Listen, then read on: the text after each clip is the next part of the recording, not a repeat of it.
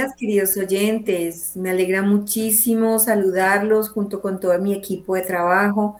En esta mañana, Olguita González está con nosotros y una invitada muy, muy especial. Bendito sea Dios. Gracias por su sintonía, por su perseverancia, por su paciencia, por su humildad, porque para poder estar nosotros en un programa tan especial, tan bonito como es el Defensa de la Vida, necesitamos tener eh, los cinco sentidos puestos en, los, en las virtudes y los carismas que el mismo Dios eh, les regaló a la Santísima Virgen María, especialmente el amor, la humildad y la misericordia con la que debemos tratar a todas las personas que el mismo Dios nos confía.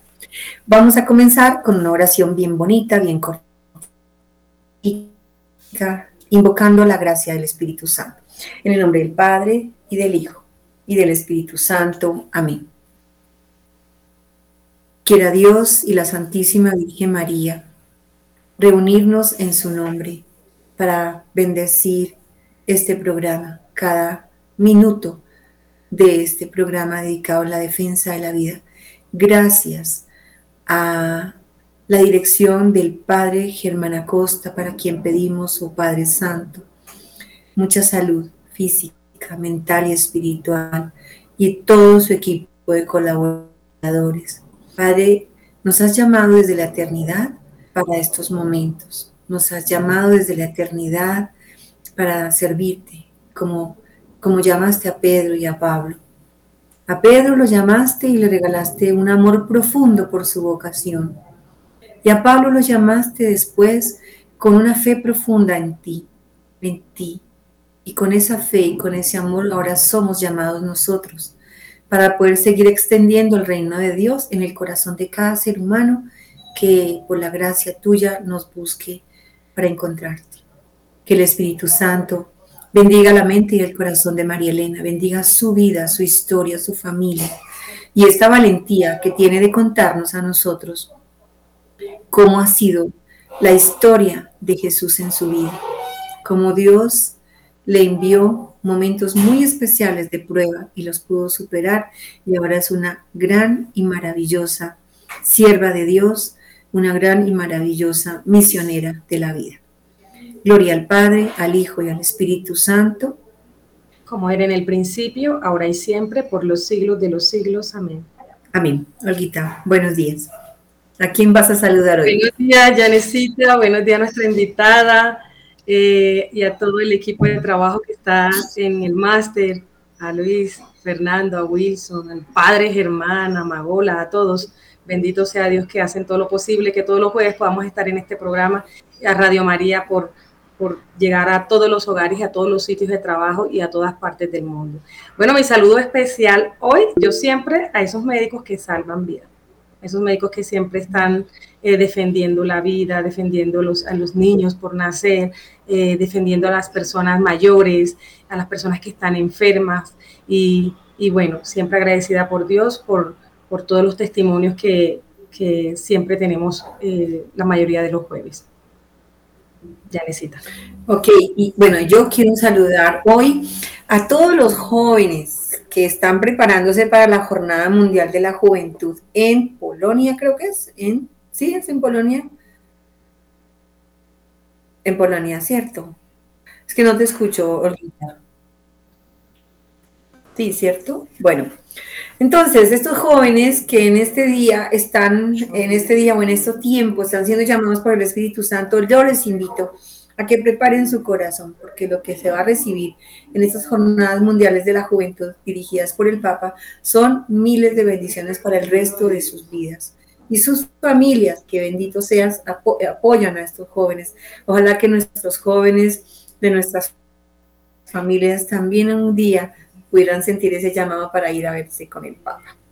Bueno, entonces vamos a aprovechar este momento para saludar a una persona muy, muy especial nuestra invitada de hoy es María Elena Alfaro, una mujer maravillosa. La admiro de todo corazón. ¿Por qué? Porque la conozco hace mucho tiempo. La conozco creo que hace más de 20 años tal vez. Ella es mexicana, ella está casada, es madre de cuatro hijos, dos de ellos colombianos, dos de ellos. ¿Me están escuchando bien? Creo que se está cortando. Se está cortando mi, internet tal vez. Bueno, bueno, ok, perfecto. Entonces le damos paso a María Elena para que nos cuente un poquito de su historia de vida. Tiene una historia impactante. Yo sé que nos, les va a ayudar a muchas personas a entender que en los sucesos difíciles y dolorosos de la historia de nuestra vida tienen solución en la misericordia de Dios. Cuéntanos, María Elena, ¿quién es esta mujer de la que estamos hoy eh, queriendo aprender tanto? Muy buenos días. Pues mira, yo creo que yo podría contar mi historia. Lo importante no es lo que pasó, sino lo que Dios sacó de eso. Yo podría decir la historia del amor de Dios en mi vida y si hoy me preguntaras, acabara mi vida y me dijera, ¿quieres volver a vivir como fue, con todo el dolor que hubo? Le digo sí, porque hay una frase de la Biblia, un versículo, Romanos 8:28, que a mí me gusta un poquito más como lo desmenuza Santo Tomás Moro, que dice, nada puede pasarme que Dios no quiera por todo lo, porque todo lo que Él quiere siempre es lo mejor. Es decir, Él respeta la libertad. Él no quería que me abusaran, pero de ese abuso Él sacó muchas cosas. Cuando eh, yo tenía tres años, mis papás tuvieron un, una pareja de muy amigos muy cercanos que se casaron. Y lo primero que pasa es que a mí me ponen un vestido igual al de la novia. Y coincide esta fecha con que nace mi hermana, la que sigue de mí. Ella nace con un problema médico, mis papás se enfocan a ella. Este otro matrimonio, pues me empiezan a invitar a su casa. No podían tener hijos, entonces yo pasaba muchos fines de semana con ellos. Y esta persona, la señora, estudiaba. Entonces, un poco imprudente de mis padres, ¿verdad? Pero bueno, en su ignorancia, yo pasaba todo el día del sábado con él y pues más las noches, ¿no? Entonces, él empieza a abusarme. Este, pues es muy fácil seducir a un niño chiquito, engañarlo. De hecho, él me decía que así era la vida, que los papás así, entre comillas, jugaban con todas las niñas. Este, pues va siendo como algo paulatino. Eh, y para resumirlo, porque no me quiero entretener mucho en esto, eh, pues llega la edad en que yo comienzo a darme cuenta que no es así, que mis amigas, sus papás, ni nadie juega así, empieza eh, pues la edad del uso de la razón, y pues imagínate la vergüenza, pues es imposible ir a contar eso a tus papás. Entonces, por gracia de Dios, yo empecé como a evitarlo. Él iba a la izquierda, yo iba a la derecha. Sin embargo, pues un adulto nunca deja de desaprovechar. Y pues, eh, bueno, otra cosa importante es que pues él fue poco a poco violando, o sea, fui violada también durante muchos años. Y este, cuando yo tenía creo que 12 años, son cosas que gracias a Dios se me olvida, tengo hasta anotado, este, él empieza, pues como yo ya no era una presa tan fácil, a abusar de unas eh, personas muy cercanas a mí. Entonces yo estoy segura que el sacerdote en confesión, porque ellos iban a hacer su primera comunión, le dice que pues que lo cuenten a sus padres. Qué pena con el ruido, pero Dios mío, espero que se escuche bien. Es algo imprevisto de aquí. Están cortando el césped por ahí. Este, y entonces pues yo me vi obligada a platicar a mis papás. Gracias a Dios ahí dejé de ver a esta persona. Pero eh, pues yo era consciente del abuso, más no de la violación. Cuando yo me caso, que acabo de cumplir 28 años de casada, pues el volver a iniciar con todo este tema, eh, pues me empieza como a descontrolar. Yo empiezo a platicar con una de mis tías y ella me dice, reza el rosario. A mí no me gustaba nada, porque me habían obligado, no en la escuela, pero a rezarlo. Entonces, pues estaba yo tan desesperada que lo empiezo a rezar. Y empecé a platicar con ella. Y yo ya había tenido varios intentos de suicidio. Y este, yo le empiezo a pedir a Dios que me sane el día de mi cumpleaños, muchos meses antes. Y resulta que el día de mi cumpleaños mi esposo me dice, tenía un trabajo donde viajaba mucho, me dice, tengo que salir, este, eran semanas, y entonces mi tía me dice, vente para acá. Y ella me lleva a terapia. Bueno, cabe decir que desde que mis padres se dieron cuenta, pues yo tuve terapia normal, eh, convencional.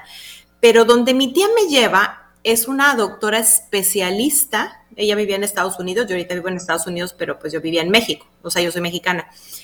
Y es una especialista en disociación.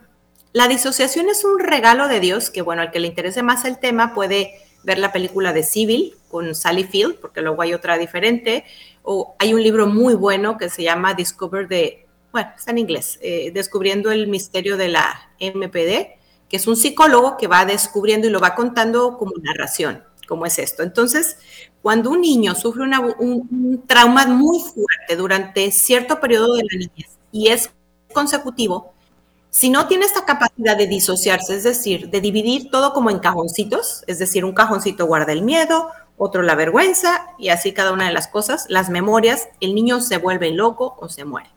Pues esta doctora era especialista. Entonces ahí me empezó a tratar y yo pues por el trabajo de mi esposo, cuando él volvía a salir de viaje, yo regresaba a terapia. Esta doctora, pues una doctora sumamente católica, este, me atendía también un sacerdote, tuve oración de liberación, tuve experiencias muy fuertes porque este señor, que en paz descanse, eh, hizo ritos también, no quiero meterme mucho en ese tema, y también yo he leído mucho sobre este tema, este, hay puertas que se abren al enemigo, pero una de ellas que uno no tiene la culpa es precisamente el abuso.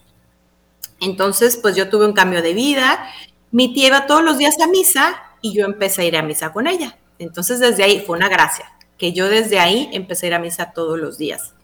Más tarde, este, yo dije, bueno, pues si voy con un psicólogo, qué mejor psicólogo que Jesús. Y empecé a ir a visitar a Jesús todos los días en el Santísimo, que bueno, cuento esto también porque es parte de los regalos que Dios ha dado en la penitencia por amor. La, Eucaristía, el Rosario, la visita al Santísimo, de alguna otra manera. Este, ¿Cómo entré yo a Provida? Cuando estaba yo embarazada de mi primer hijo, de hecho, esto fue tan fuerte que la doctora me dijo, no puedes todavía, o sea, yo te voy a decir hasta que te un poco más sana, eh, que ya, este, pues seas mamá. Cuando estaba yo esperando a mi primer hijo, que ahorita tiene 23 años, vivía yo en Reynosa, aquí en, México, perdón, y había un congreso pro vida. Entonces fui y me encantó. Entonces dijeron, si alguien se quiere anotar para servir, me anoté y bueno, me tocó todo ese proceso de empezarnos a reunir a orar, empezar a buscar el local y de ahí fue muy poco tiempo, porque viví como un año y medio, si no recuerdo mal, me voy a vivir a Colombia. Ahí fue donde por gracia de Dios conocí a Janet, en otra fundación donde ella era directora. Para mí Colombia fue la formación provida, fue una escuela para mí. De hecho, Janet tiene ahí la Divina Misericordia. Yo conocí la Divina Misericordia por Janet, ella me invitó a un congreso que había ahí.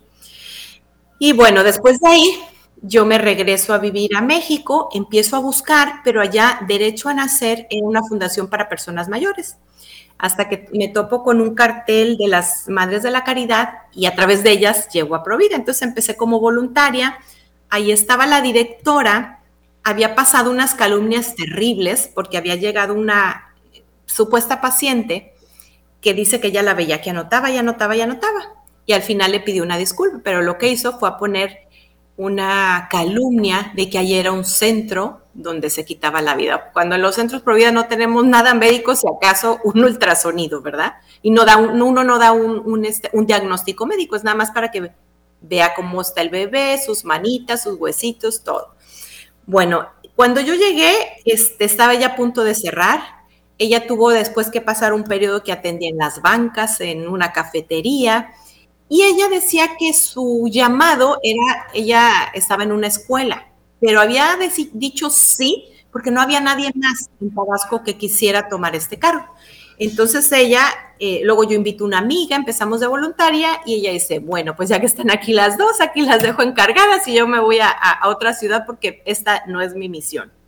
Y bueno, estuve trabajando con esta amiga este, lo primero que hicimos, eh, habían quitado anuncio de periódico, habían cerrado local, y entonces empezamos porque es una organización en todo México, en Latinoamérica, o sea, es, una asociación civil muy fuerte, y lo primero que hicimos, pues fue, em, bueno, pues buscar ayuda para buscar un local, Después mi amiga y yo dijimos, pues vamos a sacar el anuncio y ya los problemas nos los aventamos nosotros. En México nos habían dicho, no debieron quitarles el anuncio porque esto tiene permiso nacional.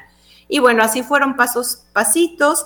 Mi amiga luego se retiró porque ya su vocación era un poquito más en la educación, entró en una escuela y me quedé solita. Entonces a mí me tocó desde empezar a buscar voluntarios, o sea, no había nadie que quisiera. Yo hacía juntas y juntas y juntas y me duele en el alma porque nadie se quedaba. Hasta que empecé a ir a las juntas de pastoral familiar y de pastoral familiar empezó Dios a llevar las almitas que él quería. De hecho, hasta trabajo, llegó a trabajar ahí un sacerdote. Este, pero al principio yo era la todóloga, la que hacía todo, todo, todo.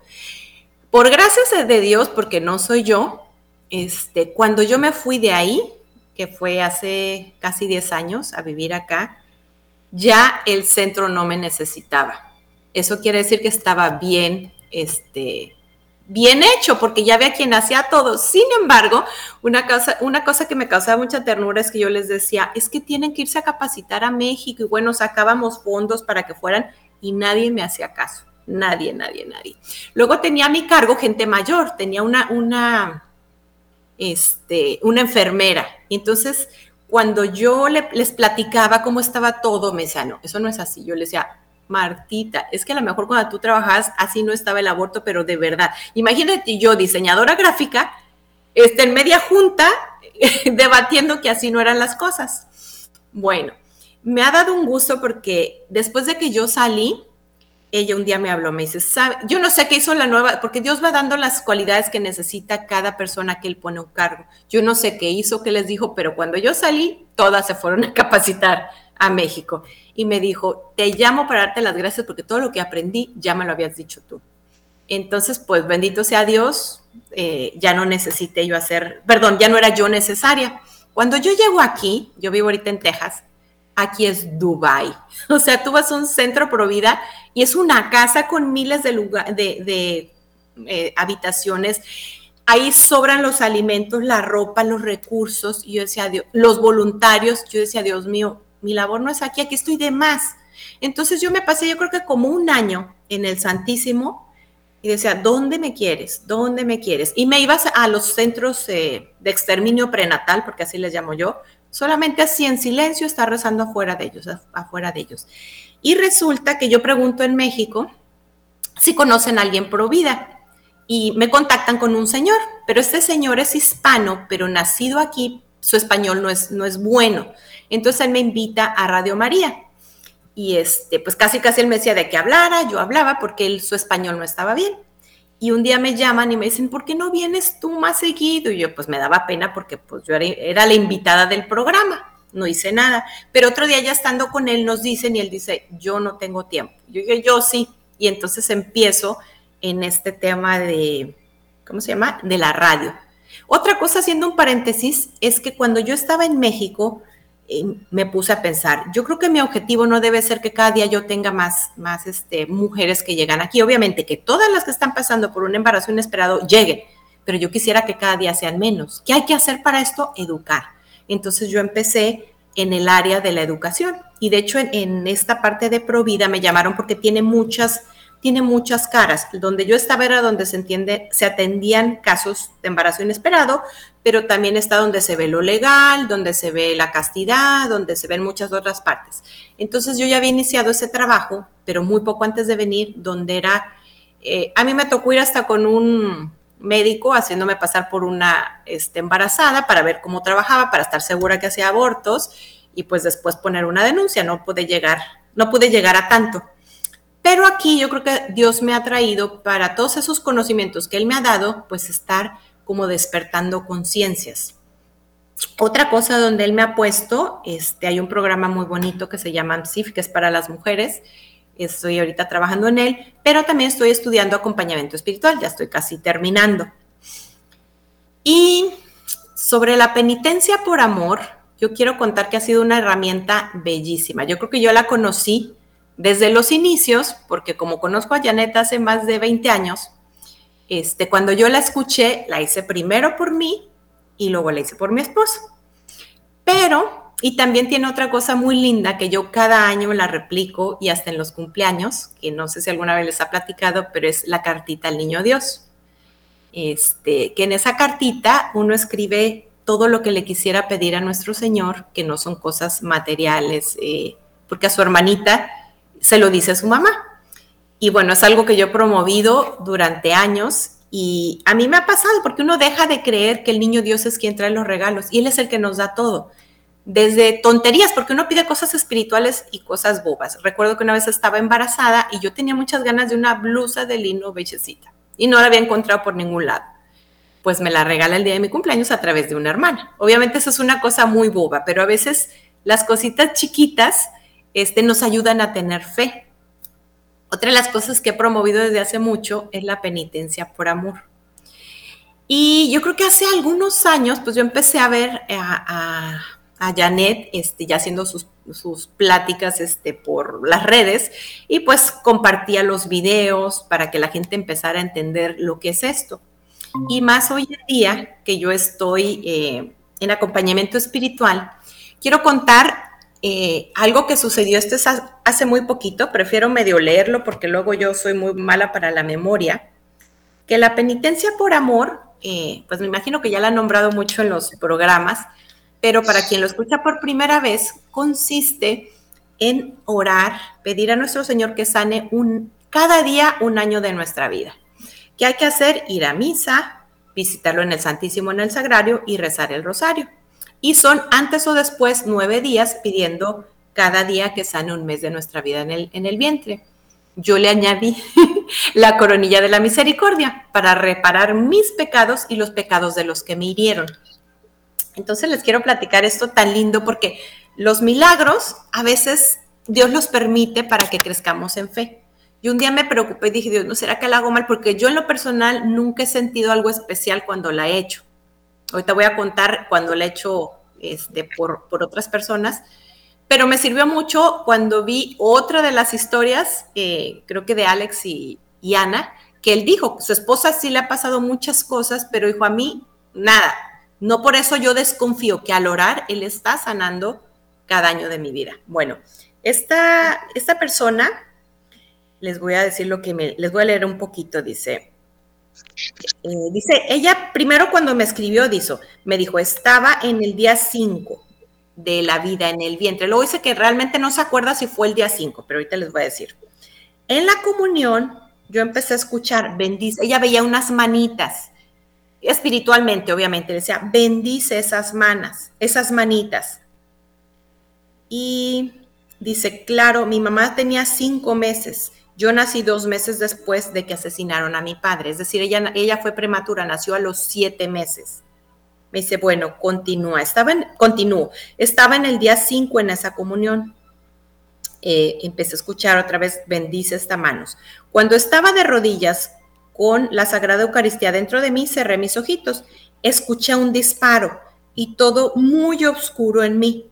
También vi dos niños de la cintura para abajo, como vestían antes, muy humildes, uno con pantalón gris y el otro no recuerdo si azul o verde, con sus zapatitos viejitos. En mi tarea del taller de oración y vida, que también lo llevaba, el Señor me habló primera de Juan 3:15. El que odia a su hermano es un asesino. Dios me confirmó nuevamente. A mí desde niña me enseñaron a odiar a esta señora. Una sola vez me lo comentó mi madre y yo misma hice que ese odio creciera en mí.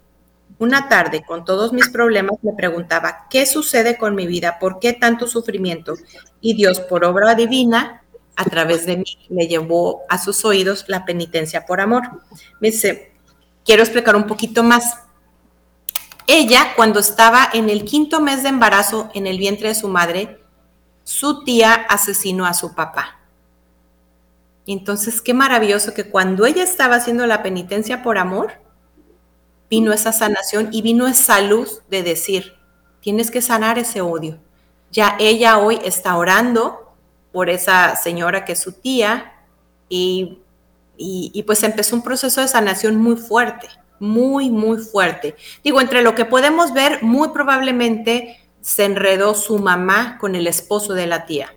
No estamos seguros, pero puede, ella hasta puede ser hija del tío, no sabemos. Eso es algo que lo dejamos en manos de Dios. Pero lo importante en su alma es que ella se pusiera a, pues en primera, perdonar, a interceder por la señora, por su papá, que en paz descanse, y por el tío. Y yo creo que a veces Dios nos da este tipo de regalos como para aumentarnos un poquito la fe, para creer y para empezar a pues hacer esta penitencia por amor, que lo que va a hacer es sanar eh, nuestras almas. Otra de las cosas que viene ahorita en mi corazoncito platicar es que en mi proceso de sanación, un día un sacerdote, que bueno, después supe que él había sido monaguillo del Papa Juan Pablo II, él era mi director espiritual y él tenía estudios en bioética, lo supe hasta después porque bueno, era en otra ciudad que vivía. Y un día él me dice, me vas a hacer una lista de todas las cosas buenas que sacó Dios del abuso. Dios mío, si en ese momento mis ojos fueran un par de pistolas, el pobre sacerdote hubiera quedado fulminado. Claro, me fui a hacer mi tarea y me di cuenta cómo se cumple Romanos 8:28. De cada mal, Dios siempre saca un bien. Y otra de las cosas que me, me, dejó otro día, ese no era mi director espiritual, pero un día estaba de visita yo en otra ciudad, yo soy de Guadalajara, y este sacerdote es, es exorcista, este, y no voy a decir su nombre, pero ya hasta parece que tiene bilocación.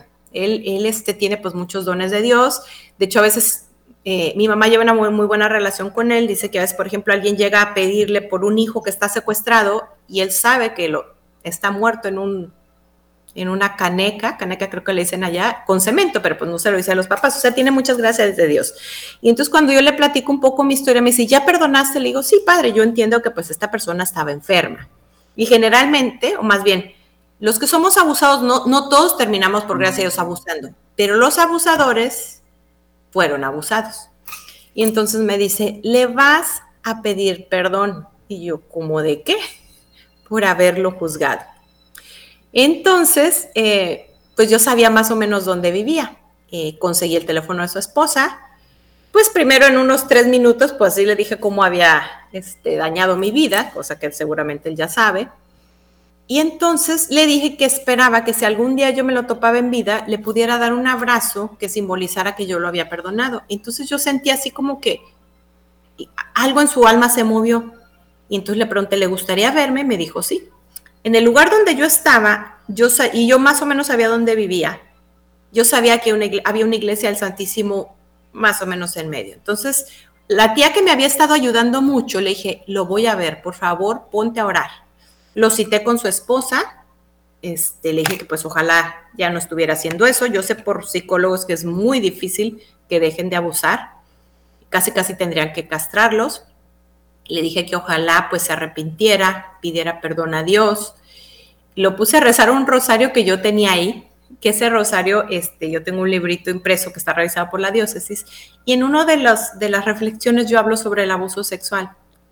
Fue una diosidencia porque ese día tocó. Y, tocó pues que se lo leyera y rezáramos el rosario y dijo, él en su humildad dijo, esto es para mí. Y bueno, pues al final yo le dije que pues esperaba que, él me habló como que andaba metido en nueva era, yo le hablé de la misericordia de Dios, le dije que ojalá hiciera una buena confesión de vida y que el día de la misericordia recibiera la Eucaristía. Y después supe que así fue. Este, luego yo escribí este, la historia del amor de Dios en mi vida, todo este proceso de, sanación, no con fines económicos. Este, este librito es para que personas que han sido abusadas les sirva. Y cuando lo terminé de escribir, él partió al cielo. Yo en mi corazón sentí que no, esa almita no se condenó. Qué lindo, María Elena. Mira, es tanta, tanta, tanta la, riqueza de tu, testimonio que nos puede invitar a nosotros pues a, ahondar un poquito más, porque no solamente eh, tú has tenido que vivir una, una, circunstancia que, en la que Dios se glorifica, que fue dolorosa, pero que Dios se glorificó en ti para convertirte en la persona que te convirtió sino que hay muchísimas personas que pronto te están escuchando, que tienen muy guardado y muy escondido, porque es que lamentablemente el abuso sexual, ya sea eh, de una mirada, de una palabra, de una persona que acosa eh, mm, constantemente con, seducciones, eh, eso también se declara abuso, no, no, necesariamente sea el tocamiento ni una penetración, sino que simplemente la persona utiliza su autoridad o su, su, su papel que desempeña en la crianza de un niño o de un joven. Entonces, eh, hay mucha gente que la tiene calladita, lo tiene guardadito, como tú dijiste, por miedo, por vergüenza, por, por lo que sea, ¿no? y que lastimosamente esa herida, tú le hablas, le, dices que es una puerta, nosotros le hablamos como la, herida que está abierta, que no se ha sanado, y que el enemigo entra y sale trayendo todas sus bacterias espirituales y destruye la, primero la inocencia del niño o de la persona abusada, y también destruye pues de ahí en adelante todo lo que podría llamarse una sexualidad ordenada como Dios lo pide. Entonces, lastimosamente casi siempre un abusador es una persona que ha sido abusada y esto es una cadena que se repite cada vez con mucha más fuerza y muchas veces estas personas que se convierten en victimarios han sido víctimas pero a la vez son personas que requieren de, nuestra oración, de nuestra misericordia como lo, lo logró el Señor contigo, ¿no? Entonces yo quisiera eh, que tú nos eh, le dieras en este momento a las personas que te están escuchando, ¿cuál crees que es el camino? Por ejemplo, si, te está escuchando una persona que tiene guardado un abuso de, pronto del papá, del, de la misma mamá, encontramos casos aquí en, en, nuestra institución, casos de que son las mamás las que abusan a sus hijitos. Ayer precisamente escuchaba un caso como ese, de que el papá abusaba de la hermana mayor y esa hermanita mayor ahora es una persona metida en metafísica, en nueva era, eh, en brujería, porque pues no ha podido, no ha podido encontrar la luz eh, que le ayude a sanar o, la medicina perfecta que le ayude a sanar este dolor tan grande que es la destrucción de la inocencia de una persona. Cuéntanos, Marielenta, ¿cuál es el, cuál es el, consejo inmediato para la persona que está siendo víctima o que fue víctima y o para la persona que está abusando lo hace porque pues porque le, lastimosamente le ha tocado un, espíritu inmundo que es el del espíritu de la lujuria y que lo, lo tiene dominado. Yo le sugeriría dos cosas. Primero, la penitencia por amor.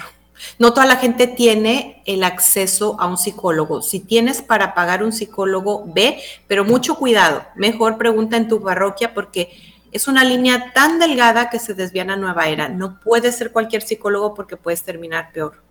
Y la penitencia por amor tiene precisamente esas herramientas que desde antes de conocerla a mí me han sanado. La comunión, la visita al Santísimo, el rosario, es más, yo he tenido unas gracias muy fuertes de Dios porque en la escuela donde yo eh, crecí teníamos la oportunidad del que quisiera antes de recreo ir a recibir la comunión. Yo la recibí desde niña. Entonces, para mí la comunión ha sido un sostén. Psicólogos, directores espirituales que me han visto, dicen, tú eres un milagro de Dios, porque con todo lo, digo, el que conoce mi alma adentro, dice, tú podrías ser una alcohólica, drogadicta, prostituta, y Dios me preservó.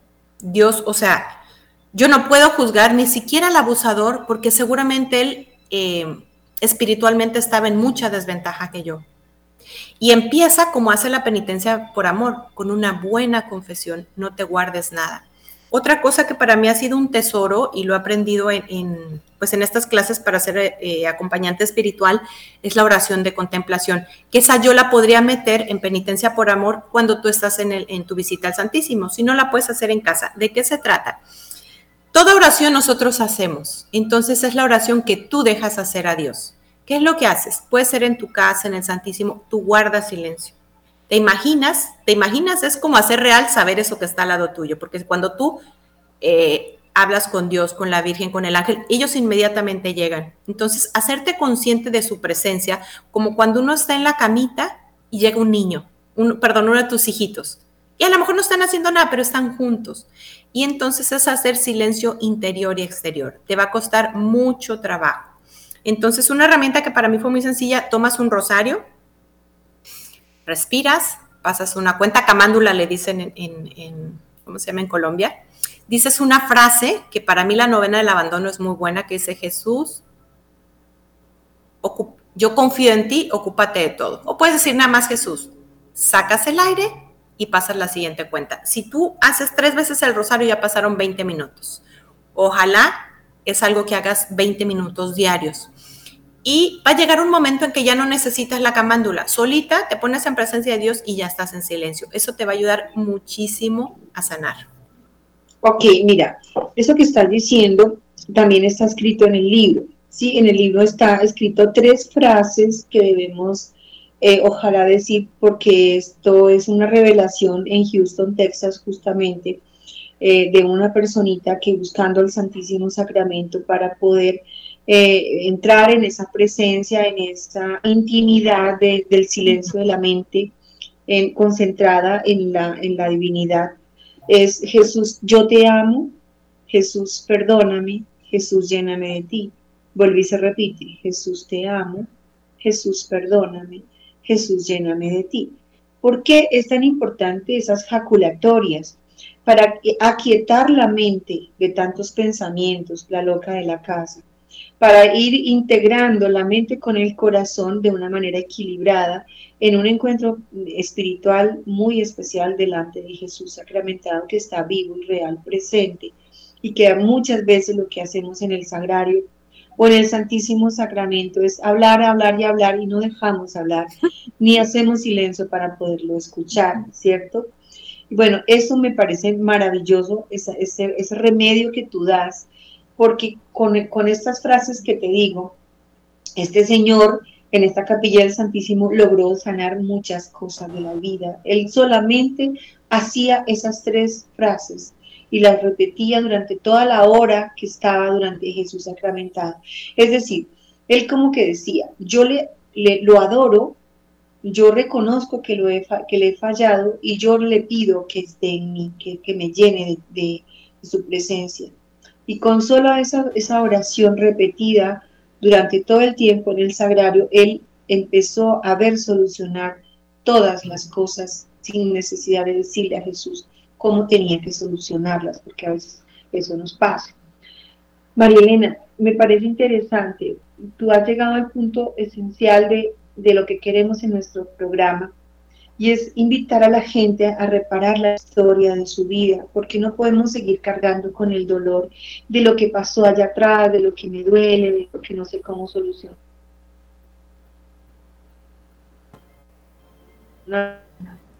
Se le fue a Yanecita el... Sí, no la escucho. Bueno, entonces, mientras retomamos a Yanecita, eh, Yane, no. No, sigue, eh, sigue bloqueada. Eh, bueno, yo conozca una, una, forma muy bonita, muy sencilla. Te perdimos un ratito ya. De vida. Necesita disciplina, necesita dedicación, necesita compromiso. No, se perdió mucho. Ya su penitencia, por amor, ¿me están escuchando? No, eh, se cortó muchas veces, entrecortado todo el tiempo. Ah, Dios mío. Bueno, Sí, es que lo que pasa es que la señal aquí definitivamente es muy, muy regular. ¿Ahí me están escuchando? Sí, sí ahora sí. ¿Sí? bueno, lo importante... Me das, para una pregunta que le voy a hacer ahorita. Dale, dale. sí, ahorita. Vale. Eh, María Elena, eh, o sea, muchos oyentes están atentos al testimonio, pero muchas personas les cuesta perdonar. O sea, no es fácil, perdonar no es fácil, y más si se han pasado muchas que recuerdan con odio, se recuerdan con, con rabia, con ira, y eso enferma el cuerpo, ¿verdad? Eh, vemos que el perdón es una gracia, y es una gracia, y el perdón eh, eh, por tranquilidad de las dos personas, especialmente, especialmente con la persona que ha sido ofendida, cuando perdona, pues da paz, da tranquilidad, da libertad, y da amor también para quien la, para, para, la otra persona a la cual fue quien, quien pues hizo el abuso o hizo tantas cosas feas hacia, hacia cada uno de nosotros. Entonces, ¿qué podemos decirle a esas personas que te están escuchando eh, mm, para poder perdonar de corazón y poder recordar sin, sin atacar, sin juzgar, como decías, y, no resentir toda la vida, que inclusive hay personas que se mueren con ese resentimiento y hay personas que mueren sin perdonar. ¿Qué consejo le das a ellos para que ese resentimiento lo liberen, lo saquen, lo, para que sea el Señor, porque al final es el Señor quien logra eh, eh, la, la gracia para que pueda perdonar? Pues mira, yo creo que si yo eh, yo digo que nos acordamos de muy poquitos pecaditos, ¿no? Pero yo creo que Jesús pudo haber muerto nada más por mis pecados. Entonces, meditar cuando Él dice, Padre, perdónalos porque no saben lo que haces. Ahora, si tú quieres sanar, nada más por conveniencia, que eso no debe de ser nuestra motivación, puedes tener dos puertas cerradas porque Dios está queriéndote sanar y una de ellas es no perdonar. Entonces, te ayuda mucho que empieces a orar por esa persona. Dios va suavizando tu corazón. Otra puerta que puedes tener abierta, pues es el pecado. Otra cosa que quería yo compartir, pues, eh, y que yo creo que es muy importante, una de las cosas para mi llamado a, la vida, yo creo que fue una experiencia que tuve con una hermanita y otra amiga que estando yo en la adolescencia eh, fue abortar. Y yo decía, Dios mío, si yo hubiera sabido antes, le doy un buen consejo. Pero mi mamá cuando eh, estaba embarazada esta hermanita mía tenía el dispositivo. Y ese dispositivo mi mamá estuvo en cama. Un día mi papá, yo creo que se complicó, nos llevó a casa de mi abuelita y nos dijo, ya van a ser tu hermanita. Yo creo que es un caso muy raro, pero le cortó el cordón umbilical. Mi hermanita murió porque se le el, dispositivo le cortó el cordón umbilical. Entonces yo tenía cierto como, no entendía porque pues no nos educan sobre la planificación natural, sobre la manera como Dios quiere que tengamos la paternidad responsable, entonces eh, yo utilizaba lo que veía menos dañino, un preservativo al principio de mi matrimonio. Cuando yo empiezo a platicar con mi tía antes de ir a terapia, me dice, ve con este sacerdote que hace oración de sanación. El sacerdote, así por inspiración divina, me pregunta, eh, ¿cómo planificas? Y yo, no, pues utilizo preservativo. Ah, pues no puedo rezar por ti porque no te va a servir, porque claro, estaba yo en pecado. Yo sin entender nada dije, pero ahorita lo obedezco, padre, créeme que saliendo de aquí busco otra. Entonces uno puede tener una puerta cerrada con el pecado. Y, sobre todo en estos temas, eh, pues hay que vivir la castidad. Hay que aprender, informarnos, porque nadie nos educa de esto. Digo, yo ya después empecé a investigar, a entender, pero primero lo hice por obediencia. Entonces empieza a vivir una vida de castidad. Eso sería lo que yo podría decirte. O sea, la, tienes la puerta cerrada si no perdonas, hasta por, por por, ¿cómo se llama? Conveniencia, que no esa no debe de ser nuestra, nuestra motivación, porque nosotros también nos parece muy bonita eh, esa parábola cuando va por la ovejita negra, cuando esa ovejita soy yo o alguien que yo quiero, pero no se nos olvide que esa ovejita también es aquel que me lastimó. Así es, y el Señor no los permite en la Biblia, en su palabra, y no los, bueno, no los exagera, pero sí nos dice cuando él no, le pregunta cuántas veces tengo que perdonar, no, hasta, hasta siete veces, y dice el Señor, no, Señor, hasta 70 veces siete, o sea, todo el tiempo, o sea, es la clave o es la gracia para poder llevar un estilo de vida santo. Ya necesita. Yo quiero agregar algo muy interesante que lo, lo dijo Marilena y lo quiero profundizar un poco. ¿Me están escuchando bien? Qué pena. ¿Sí? Bien.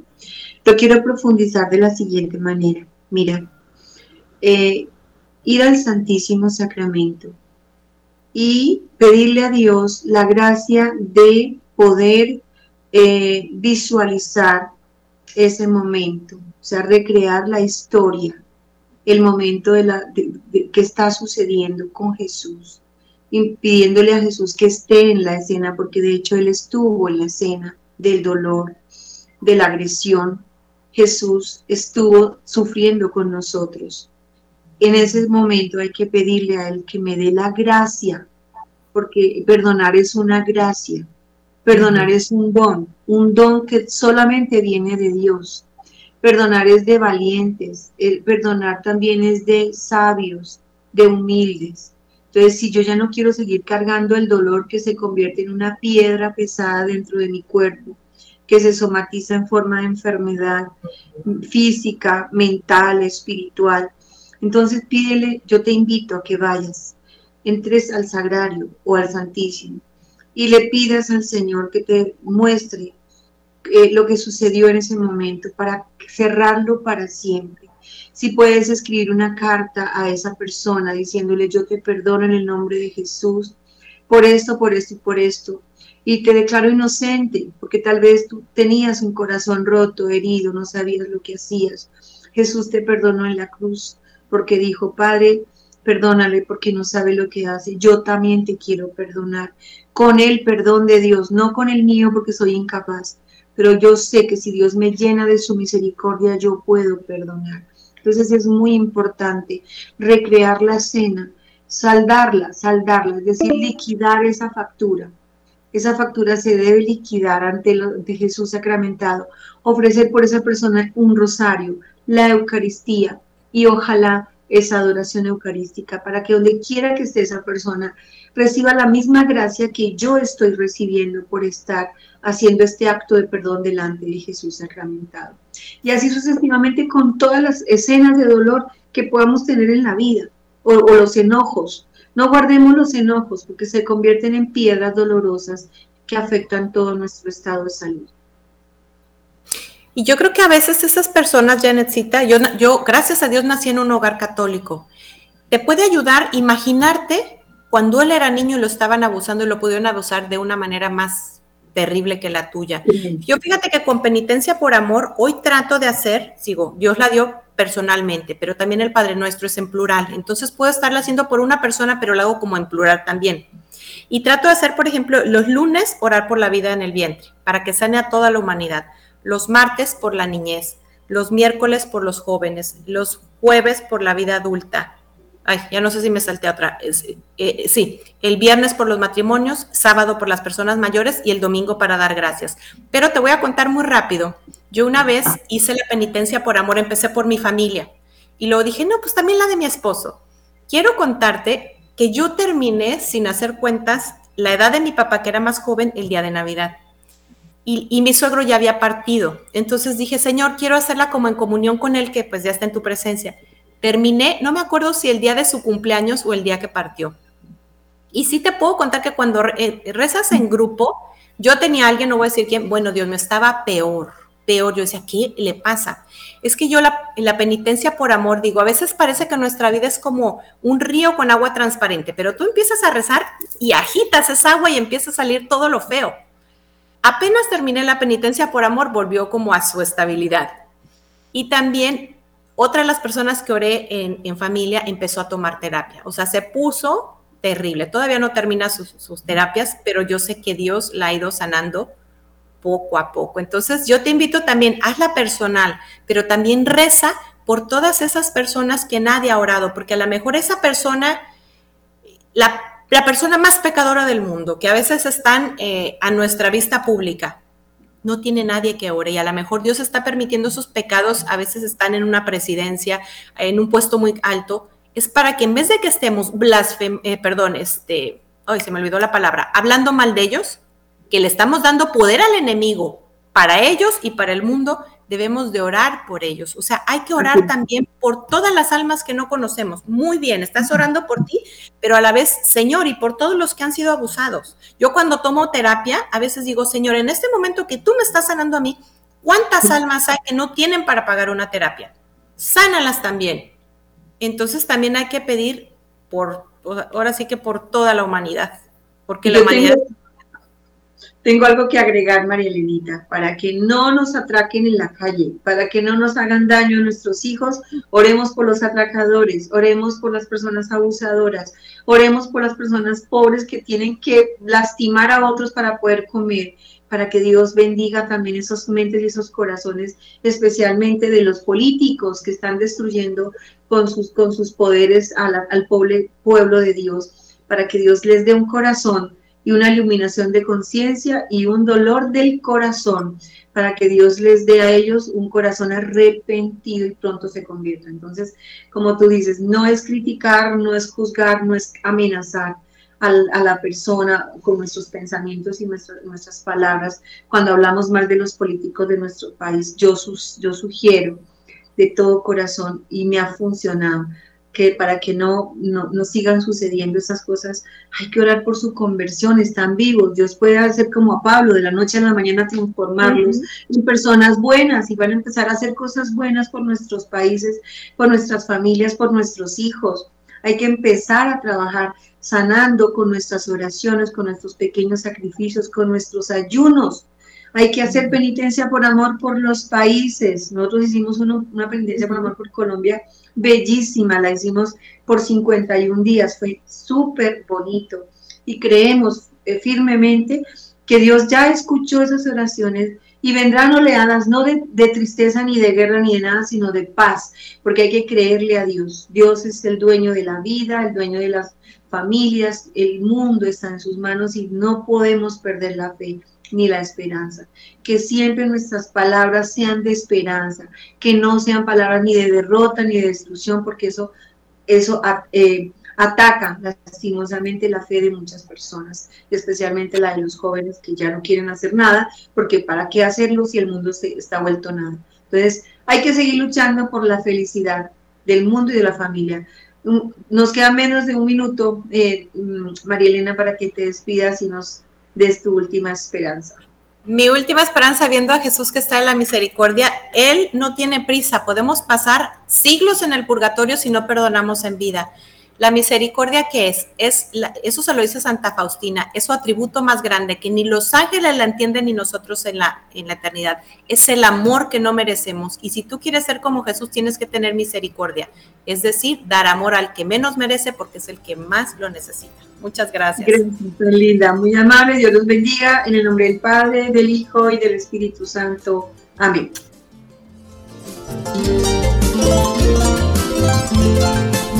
Música